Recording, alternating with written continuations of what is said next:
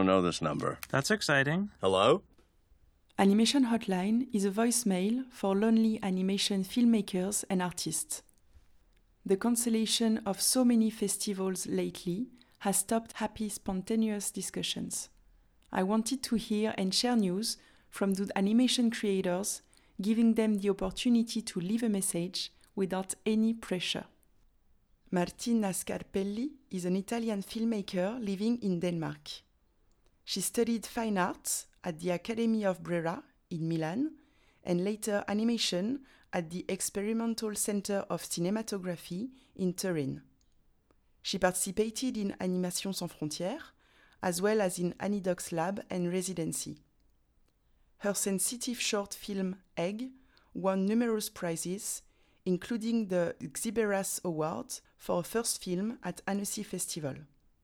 Besides her films, she works on commissions such as the mesmerizing music video A Little Too Much for Kai and the bright video game Maze Out dealing with eating disorders. She lately started working as a producer and collaborates with Late Love Productions to develop her personal projects, such as her upcoming feature film. Sinem Vardarli was curious about how she was, so she left a message. Hi Clemence, it's Martina. How are you?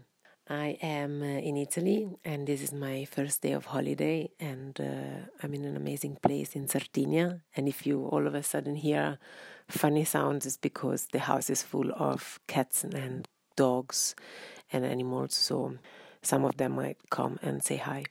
Um, what a year. So um, a lot has happened the past month especially since the corona has started I had a little bit of a change on my well, a lot of my job got actually cancelled when lockdown started, and so I had to kind of take different uh, different path. But I was really lucky. I got the opportunity to direct uh, the music video a little too much for Kai, and uh, I I was working in Viborg on it with uh, some Viborg-based artists, animation artists, amazing team with Denisha Pon, Flora Nabuda, Adi Christensen, and it was kind of like a, a little bit different of what you normally hear from music video production, especially in animation, where I'm used to hear like it's uh, normally a low budget and uh, the tight deadline, and I had a little bit of different experience since uh, everything was really well planned and kind of very smooth and uh, with a nice budget. So I had a great time, and I kind of hope I can do more. And um, the film ended up now being uh, at different festivals, and so people are finally seeing it. And it got a great, uh, a great award at Annecy a few weeks ago, which I'm really thankful for. And so, yeah, I'm really happy about it. Apart from that, I kept writing on my uh, feature film, on my animated opera, uh, together with Amelia Olsen. And uh, we wrote a second draft of the treatment, kind of trying to take all the crazy ideas that we, I don't know, blurb out in, in a vomit draft uh, and transform them into something a little bit more structured eventually. Uh, I'm really excited about it, but it's not yet ready, I think. And uh, in the meantime, I also took uh, one of the story, one of the characters uh, in the film, and, and wrote a little script for a short film to use as a proof of concept, as a pilot, but I also as a standalone short film because I think it would be nice. So hopefully we'll do that sometime soon with Lana Tankosa Nikolic from Late Love.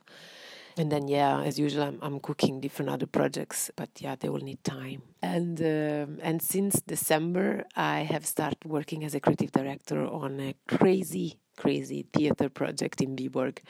So basically, a guy called Jakob Tekla Jorgensen created this virtual theater called Whitehall Theater, and Lana is producing the show uh, for the theater, and um, and uh, I am uh, working as a creative director on the this first series of show called Three Kings. And basically, the theater merges live performance from an actor that wears motion capture suit and moves an avatar that lives in a virtual world only.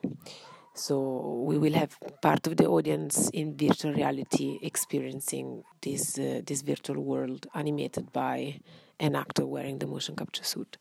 And all of this happens in uh, virtual Viborg in 1146, so it's going to be in the Middle Age and it's a true story.